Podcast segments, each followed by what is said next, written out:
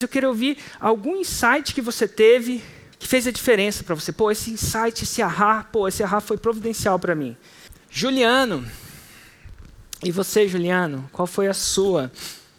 Ano Uau. passado, durante o evento da Fórmula, eu fiquei. Nossa, meu coração está disparando agora. Por mais que a minha formação seja jurídica, eu estou tendo que me reinventar. Eu vim de uma família de professores em que tudo que vocês estão fazendo agora ressignifica, eu acho que é, passos que nós demos de uma maneira muito tradicional durante muitos anos.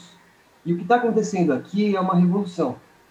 Então eu queria agradecer muito. Gratidão mesmo, Érico. Total. E ó, Juliana, isso é só o começo. É isso aí. Algumas pessoas não estão ligadas onde eles estão no momento histórico, né? Porque é muito, muito mais fácil estudar história no livro de história. Mas a gente está vivendo pois essa é. história. A história de uma revolução em como conhecimento é passado. A, a, a, nossa educação não sofreu essa revolução. Né? Pega um carro, pega um, um telefone de 1980 e pega um telefone agora. É outro. Mas pega uma sala de aula de 1980, ou 1970, ou 1930 e uma sala de aula agora. É a mesma coisa. A diferença é que uma tem quadro preto e giz e outra tem talvez um quadro branco.